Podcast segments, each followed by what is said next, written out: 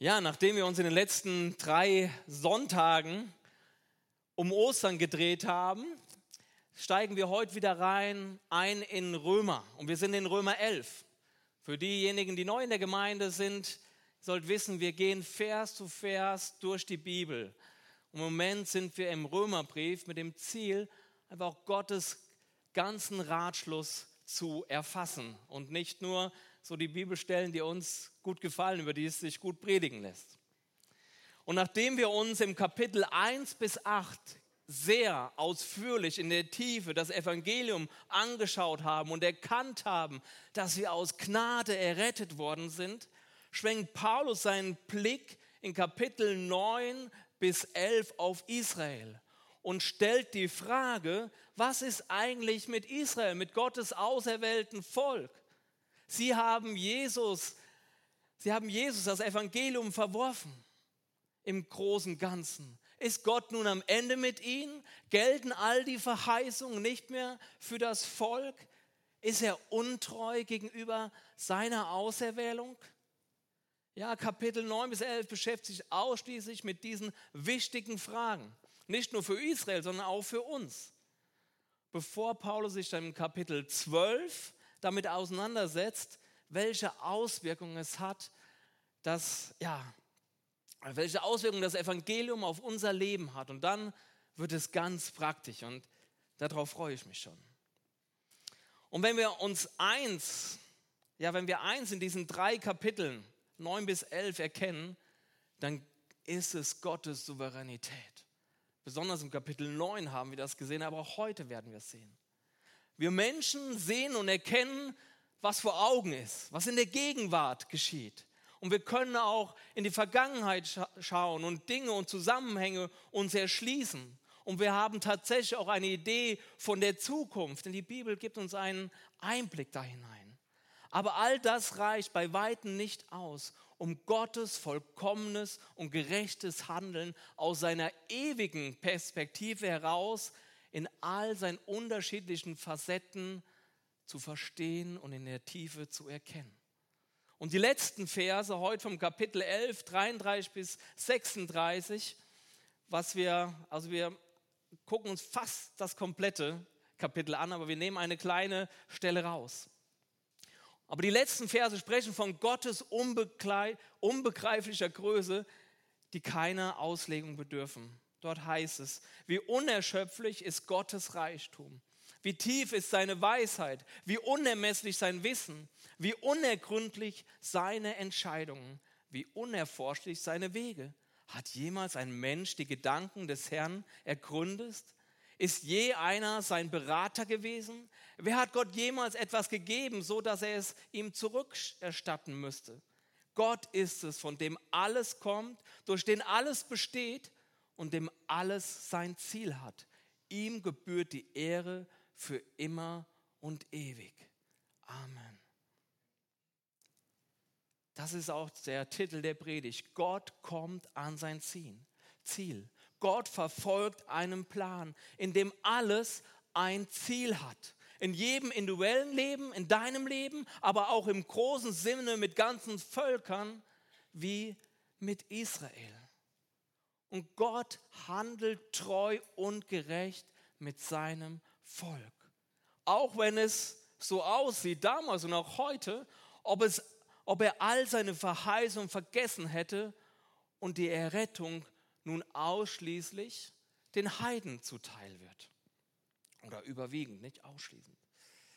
Aber, das haben wir gesehen, werden wir heute sehen, Gott hat sein Volk nicht vergessen und er hatte schon gar nicht verstoßen, obwohl das Volk als Ganzes in ihrer Untreue und Rebellion ihm allen Grund dazu gegeben hat. Aber niemals wäre er sich selbst gegenüber untreu. Gott steht zu seinem Wort und es wird sich nach seinem souveränen Plan erfüllen. Und damit sind wir nun am Anfang vom Kapitel 11 und wir lesen die Verse 1 bis 5. Und ich nutze immer mehr die NGÜ und ich, haben wir mittlerweile die NGÜ auch hier auf der, ja, danke euch. Gut, dort heißt es, was will ich damit sagen? Hat Gott sein Volk etwa verstoßen? Niemals. Ich bin ja selbst ein Israelit, ein Nachkomme Abrahams aus dem Stamm Benjamin. Nein, Gott hat sein Volk nicht verstoßen. Schließlich hat er schon vor aller Zeit die Entscheidung getroffen, dass es ihm gehören soll. Ihr kennt doch den Abschnitt in der Schrift, wo Elias sich seine Auseinandersetzung mit Israel an Gott wendet und sagt, Herr, sie haben deine Propheten getötet und deine Altäre niedergerissen. Ich bin der Einzige, der übrig geblieben ist und auch, auch mich wollen sie umbringen. Und wie lautet Gottes Antwort? Ich habe 7000 Männer übrig gelassen, die mir treu geblieben sind. 7000, die sich nicht vor den Götzen Baal auf die Knie geworfen haben. Genau so ist es auch heute. Gott hat von seinem Volk einen kleinen Teil übrig gelassen, den er in seiner Gnade erwählt hat. Gott hat sein Volk nicht verstoßen. Auch wenn Israel als großes Ganzes das Evangelium abgelehnt hat. Denn es gibt doch einen beträchtlichen Teil, die das Evangelium angenommen hat. Und Paulus selbst ist das beste Beispiel dafür, oder?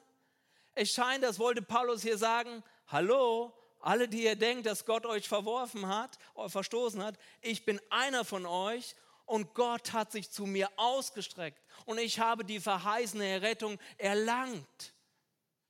Ja, ich habe sie gefunden und wenn Gott mich retten konnte, einer von denen, die so, ja, so hinter den Christen her war und sie töten wollen, dann kann er auch euch erretten und erlösen. 1 Timotheus 1,16 sagt Paulus, dass Gott ihn gerettet hat, damit an mir zuerst Jesus, Jesu Christus alle Langmut erzeige, zum Vorbild für die, die künftig an ihn glauben würden, zum ewigen Leben. Paulus dramatische Errettung, wo ihm Jesus persönlich erschienen ist, auf dem Weg, um halt ja Christen hinter Gitter zu bringen oder sogar umzubringen. Ja, ist ein Beispiel dafür, ein Bild dafür, wie Israel in der Zukunft gerettet wird.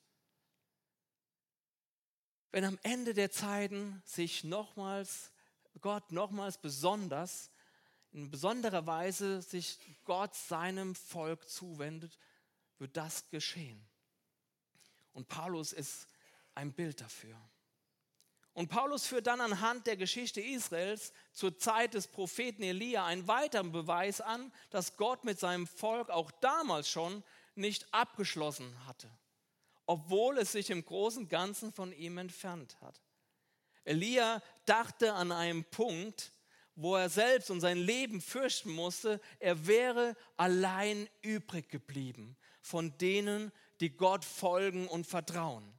Aber Gott zeigt ihm aus, dass es noch 7000 andere Männer gab, die ebenfalls Gott treu geblieben sind und ihre Knie nicht vor Baal, dem Götzen, gebeugt haben, sondern sie sind stehen geblieben und haben sich zu Gott, dem lebendigen Herrn, gehalten. In der ganzen Geschichte Israels ist es ist immer ein Überrest vorhanden geblieben, heißt es hier die Gott vertrauten und ihm dienten, auch wenn alle anderen abgefallen waren bzw. untreu gewesen sind. Und mit denen ist Gott seinen Weg gegangen bis hierhin und hat seine Verheißung erfüllt, die bis hierhin erfüllt werden sollten. Und so ist nun auch jetzt ein Überrest vorhanden, sagt Paulus.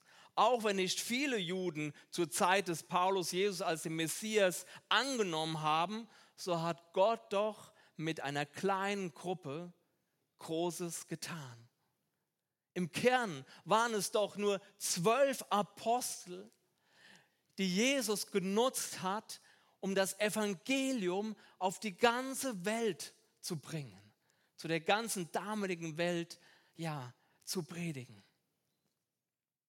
Manchmal denken auch wir, vielleicht gerade in herausfordernden Zeiten, wenn wir selbst nicht so gut drauf sind, dass wir alleine sind und überhaupt nichts bewirken können. Wir wollen zu Gott halten, wir wollen sein Reich bauen. Ja, aber wir merken diesen, diesen Gegenwind. Ja, die, unsere Familie, unser ganzer Umfeld, vielleicht viele aus unserer Stadt, die wollen mit Jesus überhaupt nichts zu tun haben. Sie lehnen Jesus im Großen und Ganzen ab und wir fühlen uns alleine.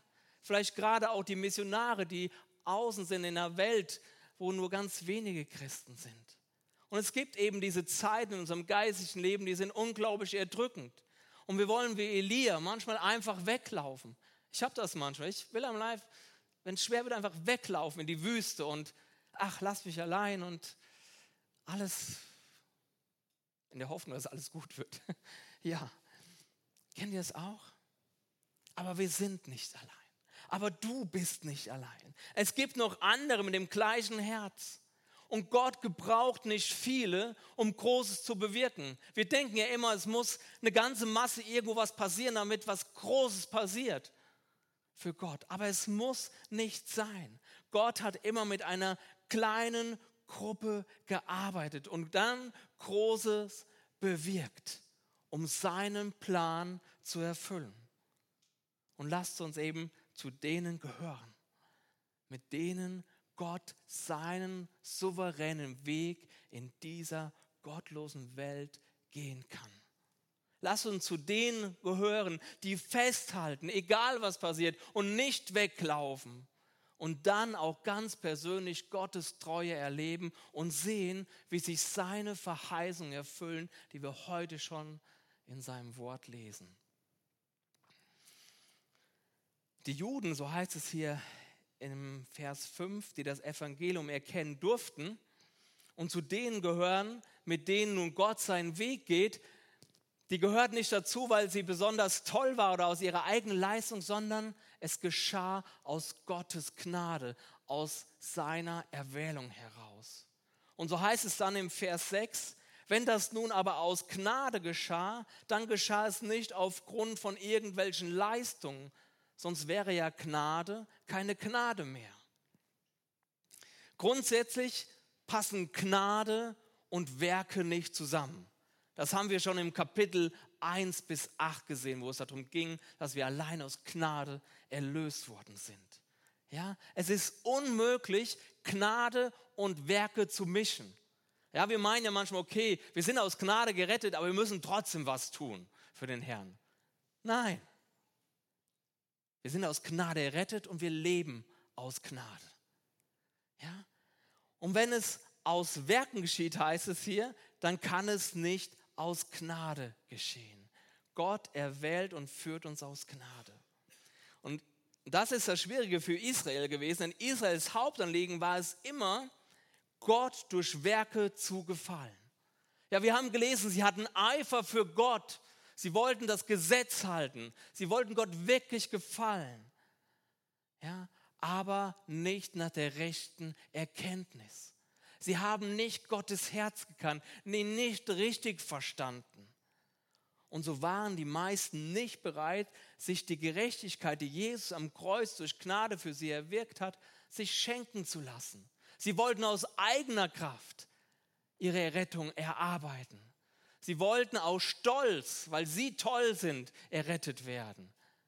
Und haben nicht erkannt, dass Jesus allein die Rettung ist und dass wir die Rettung nur aus Gnade geschenkt bekommen können. Nur ein Überrest hat es erkannt, den sich Gott erwählt hat. Verse 7 bis 10. Was heißt das also? Israel in seiner Gesamtheit hat nicht erreicht, worum es, worum es sich sehr bemüht. Das Ziel erreicht hat nur ein Teil des Volkes, den Gott erwählt hat.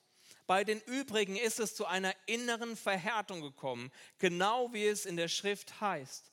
Gott hat seinen einen Geist der Verblendung über sie kommen lassen. Er hat ihnen Augen gegeben, mit denen sie nicht sehen und Ohren, mit denen sie nicht hören. Und so ist es bis zum heutigen Tag. Und David sagt, ihre Opferfeste sollen ihnen zur Schlinge und zum Fangnetz werden, zum Hindernis, an dem sie zu Fall kommen. Das soll ihre gerechte Strafe sein. Lass es finster werden vor ihren Augen, so dass sie nichts mehr sehen können. Ihr Rücken soll sich unter der ständigen Last krümmen.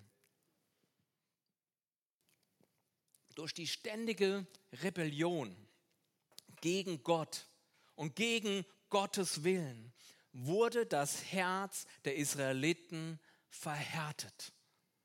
Irgendwann kam die Wahrheit nicht mehr durch. Sie interessierten sich gar nicht mehr, was Gott sagte. Sie hatten ihren Plan und ihren Weg und, hart, und ihr Herz, Herz wurde immer härter gegenüber Gott. Und so hat Gott das Volk verblendet, bildlich gesprochen, ein Tuch über sie gelegt, damit sie die Wahrheit gegen sie, gegen die sie die ganze Zeit rebelliert haben, nun tatsächlich nicht mehr sehen und hören konnten. Und in den Versen aus Jesaja, woraus hier zitiert wird, wird uns ein wesentlicher Grund genannt, warum Gott diesen geistlichen Schlaf, wie er hier genannt wird, über Israel gelegt hat. In Jesaja 29, 13 heißt es, weil sich dieses Volk mit seinem Mund mir naht und mich seinen Lippen ehrt, während es doch sein Herz von mir fernhält und ihre Furcht von mir nur angelerntes Menschengebot ist. Die Juden waren in ihrem religiösen Eifer gefangen in denen es nur um Werke ging, um Äußerlichkeiten. Sie haben viel für Gott getan, aber ihr Herz war fern von Gott. Ihr Lobpreis und ihre Gebete waren reine Lippenbekenntnisse, heißt es hier. In Amos 5, Joel hat ja eben Amos 4 zitiert. 5 Vers 4, das war vorher. Ja, da heißt es, wenn ihr mich sucht, dann werdet ihr leben. Aber Israel hat Gott nicht gesucht zu dieser Zeit. Und deshalb haben sie auch nicht gelebt. Deswegen heißt es ein bisschen später, im Vers 21 bis 23, ich hasse und verachte eure Feste. An euren Opfern habe ich kein Wohlgefallen. Tue nur hinweg den Lärm deiner Lieder. Wow. Krasses Urteil, oder? Tue weg den Lärm deiner Lieder. Ihr religiöses Getue gab ihnen ein Gefühl von Sicherheit, dass alles gut ist. Aber es wurde ihnen zum Fallstrick. Gott hatte kein Gefallen daran. Und damals wie heute geht es Gott um unser Herz. Es geht nicht um Äußerlichkeiten. Es geht Gott um eine lebendige Beziehung.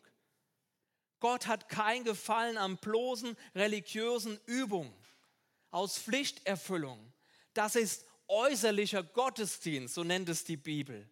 Und der wiegt die Menschen auch heute in falschen Sicherheiten. Sie denken, sie müssen das und jenes tun und dann ist alles gut. Aber ihr Herz ist fern von Gott. Gott will aber unser Herz. Ein Herz, was ihm hingegeben ist, wo er regieren darf. Daran allein hat Gott wohlgefallen. Und das werden wir dann auch in der kommenden Woche ab Kapitel 12 sehen, was das konkret heißt.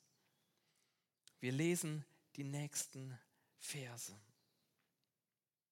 Will ich damit sagen, dass sie zu Fall gekommen sind, um nie wieder aufzustehen? Keineswegs. Sie haben ich habe mich gerade in dem keineswegs, ich habe mich in der Zeile vertan, keineswegs. Sie haben zwar einen falschen Schritt getan, aber das hat den anderen Völkern Rettung gebracht. Und dadurch wiederum sollen sie selbst eifersüchtig werden. Wenn aber schon dieser falsche Schritt Israels die Welt so reich gemacht hat, und wenn schon das, was für Israel ein Verlust war, für die anderen Völker einen so großen Gewinn bedeutet, wie wird es dann erst sein, wenn Israel in voller Zahl umkehrt? Denn unter euch, die keine Juden sind, möchte ich Folgendes sagen. Als Apostel der nichtjüdischen Völker setze ich alles daran, dass durch meinen Dienst an diesen Völkern die Herrlichkeit des Evangeliums sichtbar wird. Denn vielleicht gelingt es mir gerade dadurch, mein eigenes Volk eifersüchtig zu machen und einige von ihnen zu retten. In diesen Versen offenbart sich Gottes Souveränität. Er scheitert nicht, weil sein Gott ihn ab, äh, weil sein Volk ihn verstößt oder ablehnt, sondern er packt seinen weiteren Plan aus. Ja, Israel, und das ist auch wunderbar in seiner Souveränität, Israel war nicht für immer gefallen oder ist nicht für immer gefallen. In dem Sinne, dass es kein Aufstehen mehr für sie gibt und sie aus Gottes Bestimmungen, aus seinem Plan entfernt würden. Sie sind gestrauchelt, heißt es, her, heißt es hier. Sie sind, haben einen falschen Schritt, Schritt getan. Ja, aber sie sind nicht gefallen. Und wir kennen das, wenn wir zu Fuß unterwegs sind, dann vertreten wir uns am Bordstein und dann strauchen wir, stolpern so ein bisschen rum, fangen uns wieder und dann gehen wir wieder weiter, dann stehen wir wieder. Und das ist das Bild, was uns hier Paulus gibt. Ja? Israel hat einen falschen Schritt getan, heißt es hier. Er hat, ja, Israel hat den Messias abgelehnt, nicht erkannt. Es, hat, es ist gestolpert. Es läuft blind herum bis heute. Aber Israel wird sich fangen. Das ist die Hoffnung. Das Strauchen Israels hat dann Gott genutzt, um sich zu den Heiden auszustrecken, um ihnen die befreiende Botschaft des Evangeliums zu bringen. Gott hat im Prinzip Israel beiseite gestellt eine Zeit lang, relativ lange Zeit, wie wir feststellen, um sich dann zu den Heiden, zu uns auszustrecken, zu uns zu konzentrieren, um uns das Evangelium zu bringen. Und wenn wir das in der Bibel lesen, in den Evangelien, dann sehen wir, dass in vielen Fällen kam das Evangelium zuerst zu den, Heiden, zu den Heiden, nachdem das jüdische Volk es abgelehnt hatte. Und in diesem Sinne wurde die Ablehnung des Evangeliums durch die Juden zum Reichtum für uns Heiden. Und dieser Reichtum, den wir als Christen in Jesus haben, soll die Juden eifersüchtig machen die Herrlichkeit Gottes, wohnhaft in uns, nicht in einem Tempel, wie die Juden es kennen, sondern seine Kraft, Liebe und Majestät in und durch uns lebendig, Vergebung unserer Sünden durch Gnade, ohne unser Dazutun, die Ausgießung seines Geistes, seiner Liebe in unsere Herzen. Das ist der Reichtum, den wir in Jesus haben. Und damit sollten die Juden eifersüchtig gemacht werden und sagen, das will ich auch haben. Und wenn ich mir die Apostelgeschichte, in der Apostelgeschichte den Bericht der ersten Gemeinde ansehe, dann glaube ich wohl, dass die ersten Christen die Juden tatsächlich eifersüchtig gemacht haben. Denn da war Jesus lebendig unter ihnen. Er hat gewirkt in seiner Kraft und sie waren wirklich ein Vorbild für das, was es heißt, eine lebendige Beziehung zu Jesus zu haben und die Herrlichkeit, dass sie unter ihnen wohnte. Ich denke wohl, dass das geklappt hat. Aber wenn ich mir dagegen heute oder in der Vergangenheit die Christenheit als großes Ganzes anschaue, dann bezweifle ich doch sehr stark, dass die christliche Kirche der Juden zu Eifersucht reizt und dass sie denken, das will ich auch haben. Die Kirche ist heute ebenfalls in vielerlei Hinsicht geprägt von äußerer Religiosität, wo das Herz des Einzelnen zwar da ist, aber trotzdem fern von Gott ist, wo es um Religiosität, um Ausübung von äußeren Dingen geht, aber das Herz ist nicht da. Es gibt keine Beziehung zu Gott. Aber es geht nicht darum, auf andere zu schauen oder auf das große Ganze, auf die Kirche als solche, sondern auf uns selbst. Und die Frage, ist mein Leben ein lebendiges Zeugnis der Herrlichkeit Christi?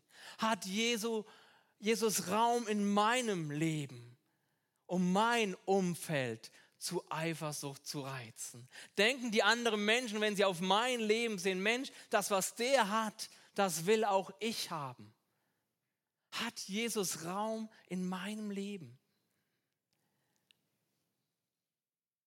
Ist Jesus Gegenwart in unserem Gottesdienst?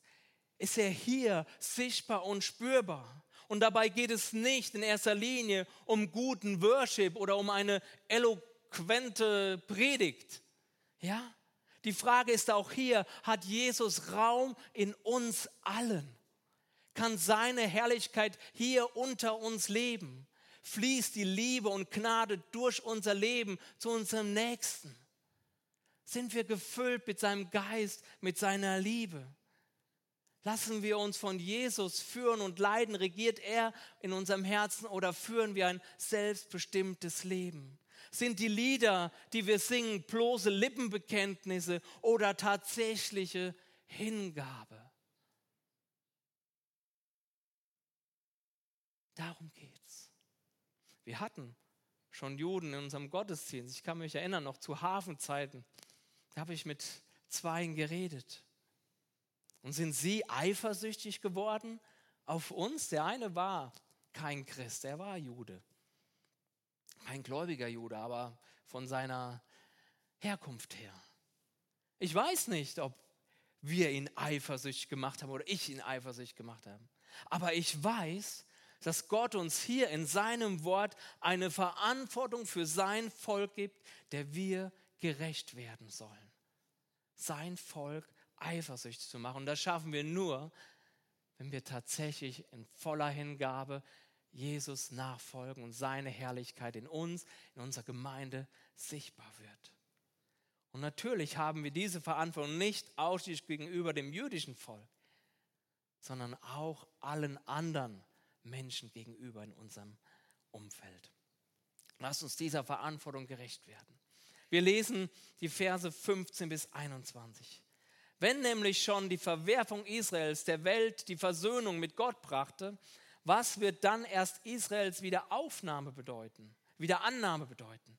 Nichts Geringeres als Tode, das Tode lebendig werden. Im Übrigen, wenn nach der Ernte das erste Brot Gott geweiht worden ist, ist ihm damit auch alles Brot geweiht, das noch vom Korn dieser Ernte gebacken wird. Und wenn die Wurzel des Ölbaums Gott geweiht ist, sind auch die Zweige ihm geweiht.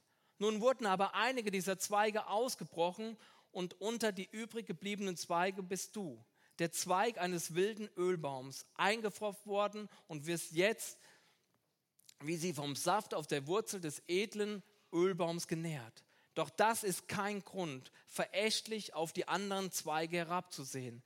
Wenn du meinst, du hättest das Recht dazu, dann lass dir gesagt sein, nicht du trägst die Wurzel, sondern die Wurzel trägt dich. Aber, entgegnest du vielleicht, damit ich eingefropft werden konnte und sind andere Zweige ausgebrochen worden. Einverstanden. Aber dass sie ausgebrochen wurden, lag an ihrem Unglauben.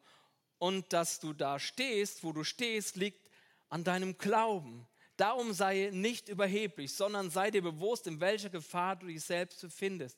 Denn wenn Gott die natürlichen Zweige nicht verschont hat, warum sollte er dann dich verschonen? Alles verstanden? Ich will es zusammenfassen. Paulus wendet sich hier in diesem Abschnitt an die gläubig gewordenen Heidenchristen, an die Heidenvölker. Sie können sich nun überheben und denken, sie seien besser und wertvoller als die Juden, die ihren verheißenen Messias abgelehnt haben. Ja, sagen, hey, sie haben, sie sind Gott nicht gefolgt, sie haben den Messias abgelehnt. Was, was wollen die Juden noch? Aber wir, wir haben ihn erkannt. Wir sind jetzt an die Stelle der Juden getreten und wir sind besser. Ja? Und Paulus will das aufklären, dass das nicht so ist. Ja? Sehr wahrscheinlich ist der Ölbaum hier ein Bild für das verheißene Heil. Sehr wahrscheinlich wovon nun die Juden aufgrund ihres Unglaubens von Gott abgebrochen worden sind, heißt es hier. Und im Gegenzug die Heiden, die das verheißene Heil, also Jesus, angenommen haben, eingefropft worden sind. Ja, also die Juden, die Jesus abgelehnt haben, wurden rausgebrochen und die Heiden, die Jesus erkannt haben, wurden eingefropft in diesen Baum. In Johannes, ja, ne, hier, eins weiter. Paulus ist es wichtig, klar zu machen, dass die Heidenchristen, die hier als die wilden Zweige dargestellt werden, keinen Grund haben, sich über die Juden zu erheben. Aus Glauben und Gnade, nicht aus ihrer eigenen Kraft, aus ihren eigenen Verdiensten heraus, haben sie Anteil an den Verheißungen Gottes bekommen, ja, die Gott seinem Volk Israel gegeben hat. Ja, sie sind wilde Zweige und sie sind in diesen edlen Ölbaum eingefropft worden, von dessen Wurzel sie nun leben dürfen, aus dessen Heil sie nun leben können. Ja, Johannes 4, 22 sagt uns, das Heil kommt von den Juden. Und das sind nicht nur die Verheißungen Gottes im Allgemeinen, sondern Jesus selbst. Jesus selbst ist Jude. Ja, das Heil kommt aus den Juden, aus ihren Verheißungen, an denen wir teilhaben dürfen. Er ist der Heilsbringer. Er ist der Grund, warum wir errettet. Das Heil liegt in den Juden. Deswegen legt es ja in jeglicher Hinsicht ferne, sich über die Juden zu erheben. Ja, vielmehr mahnt Paulus hier die Heidenchristen. Und er sagt, der Grund für das Abbrechen vom Ölbaum war der Unglaube der Juden. Und Paulus will hier sagen, pass auf, ihr überhebt euch nicht. Wer steht, soll zusehen, dass er nicht falle. Ja, du kannst genau aus dem gleichen Grund wieder vom Ölbaum abgebrochen werden. Wenn Gott nicht die natürlichen Zweige, also die Juden, verschont hat, warum soll der dann dich, die Heidenchristen, verschonen? Im Vers 22, 24 heißt es dann weiter, du hast hier also beides vor Augen, Gottes Güte und Gottes Strenge. Seine Strenge denen gegenüber, die sich von ihm abgewendet haben und seine Güte dir gegenüber, vorausgesetzt, du hörst nicht auf, dich auf seine Güte zu verlassen, sonst wirst auch du abgehauen werden. Die ausgebrochenen Zweige dagegen werden wieder eingefropft werden, sofern sie nicht an ihrem Unglauben festhalten. Denn es steht sehr wohl in Gottes Macht, sie wieder einzufropfen. Wenn nämlich du aus dem wilden Ölbaum herausgeschnitten wurdest, zu dem du von Natur aus gehörst und auf den edlen Ölbaum aufgefropft worden bist, mit dem du doch nur mit dem du doch von Natur aus nichts gemeinsam hast, wie viel leichter wird es dann sein, die Zweige, die von Natur aus zum edlen Ölbaum gehören, die Juden, wieder auf ihren eigenen Baum aufzufropfen glaube, jeder Gärtner wird sich freuen über dieses Fropfen, über diese Bilder und er wird das auch in der Tiefe vielleicht besser verstehen wie wir. Erstens, Paulus zeigt auf, dass es Hoffnung für die Juden gibt. Wenn sie nicht in ihrem Unglauben verharren, dann wird Gott sie wieder einfropfen. Erinnert euch, ich habe eben gesagt, sie straucheln, sie sind aber nicht so gefallen, dass sie nicht wieder aufstehen könnten. Aber Paulus sagt zudem, dass auch uns Heidenchristen gleich den Juden die Strenge Gottes treffen kann, wenn wir uns von ihm abwenden und nicht in seiner Güte bleiben, dann können auch wir abgehauen werden, heißt es hier. Und dieses Bild kennen wir auch aus Johannes 15 vom Weinstock und den Reben, wo Jesus uns sagt, dass wir in ihm bleiben müssen. Und hier heißt, dass wir in seiner Güte bleiben müssen. Nachfolge Jesu bedeutet ein fortwährendes Bleiben in Jesus. So wie die Juden können auch wir straucheln. Und wir kennen das aus dem Leben, oder? Wir fallen in Sünde, wir stolpern rum in unserem Glauben, wir haben vielleicht Zweifel, aber fallen nicht ganz hin, als dass wir nicht mehr aufstehen können, sondern wir kommen zu Jesus zurück, tun Buße und Jesus vergibt uns und alles ist gut. Deswegen verlieren wir nicht unser Heil. Jesus ist für unsere Sünden gestorben. Wir strauchen alle.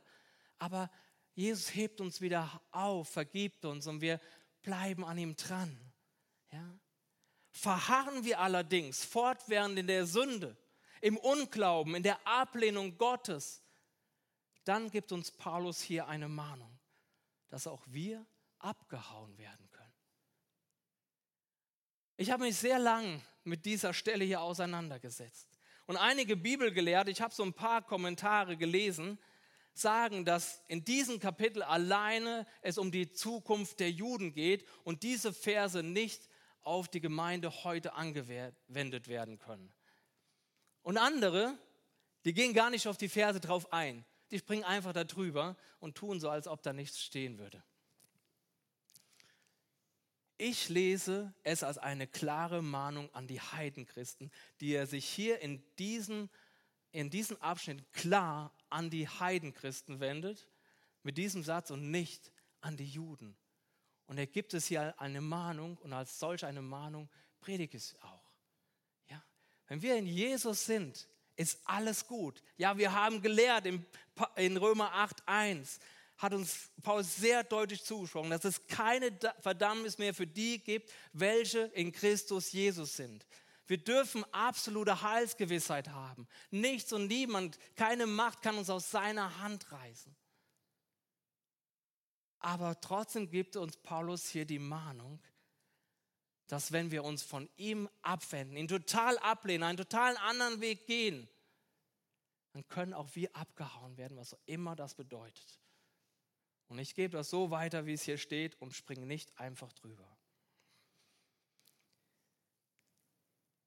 In den weiteren Versen, die wir uns dann in einer Extra-Predigt anschauen werden, zu einem anderen Zeitpunkt, werden wir sehen, wie Gott sich am Ende der Zeiten nochmals zu seinem Volk ausstreckt und sie dann Jesus als ihren Messias erkennen und errettet werden. Ja, und darin sehen wir Gottes unglaubliche Gnade, dass er alles dafür tut, damit alle Menschen errettet werden. Ja, er sieht, dass sein Volk ihn verstößt, im Unglauben ist. Ja, und trotzdem wird eine Zeit kommen, wo Gott einfach diese Blindheit, in der sie sich jetzt befinden, wegnimmt und sie werden Jesus als ihren Messias erkennen. Und das wird eine großartige Zeit und das wird am Ende der Zeiten sein. Und darauf ist es wertvoll, eine ganze Predigt zu verwenden. Und das werde ich nicht machen, sondern wir haben welche in der Gemeinde, die sich viel besser mit dieser Thematik auskennen. Und das wird es in naher Zukunft irgendwann geben und ähm, wo wir da genauer drüber sprechen. Ja. Wir sehen Gottes unglaubliche Gnade und seinen souveränen Plan. Er wird sein Volk erwecken. Er kommt zu seinem Ziel und seine Verheißungen werden sich erfüllen. Und das gilt insbesondere für Israel, aber auch für den Rest der Welt. Und es gilt auch für dein Leben. Alles hat Gott in seinen Händen. Und alles hat in, in seinen Händen sein Ziel. Und in dieser Souveränität dürfen wir ruhen. Für unsere Welt und auch für unser individuelles Leben. Und manchmal denkst du vielleicht, was macht Gott? Wie passt das alles zusammen? Aber es kommt am Ende an sein Ziel. Lass uns an ihm dranbleiben, an ihm festhalten und lasst uns dieses lebendige Zeugnis für die Juden und für unsere Welt herum sein. Und damit die Welt erkennt, auch am Tag der offenen Tür, dass Jesus lebt. Amen. Herr, wir wollen dir danken, dass du der souveräne Gott bist, Herr. Und du bist so viel größer, als wir das in unseren Gedanken erfassen können, Herr. Und wir verstehen viele Dinge nicht, die wir in der Welt sehen, die wir in deinem Wort sehen, die sind oft zu groß für uns. Aber das, was wir verstehen müssen, das hast du uns klar offenbart. Und ich bitte dich, Herr, dass wir in deiner Souveränität ruhen können, Herr dass wir an dir festhalten können und glauben können, Herr, dass, dass du alles in deinen Händen hältst, auch gerade in unserem Leben. Und Herr, wir wollen nicht in irgendeiner Religiosität uns ausruhen oder darin Frieden finden, sondern wir wollen wirklich dein, ja, an deinem Herz dran sein. Wir wollen dir vom ganzen Herzen dienen. Herr, wir wollen, dass deine Herrlichkeit in uns sichtbar wird, in unserem Leben. Wenn wir dich anbeten, dann wollen wir das aus unserem Herzen raus tun, nicht aus einer Pflichterfüllung raus. Wir wollen dein Wort lesen und beten, Herr, nicht aus Pflicht, sondern weil es unser inneres, unser innerer Drang ist, Herr. Und ich bitte dich, Herr, dass du das uns schenkst, Herr. Herr, wir brauchen dich und deine Gnade, Herr. Und ich danke dir, dass du uns in deinen Armen festhältst, Herr. Und dass deine Gnade uns immer wieder zurückholt. Wir preisen dich und beten dich an und ja, danken dir. Amen.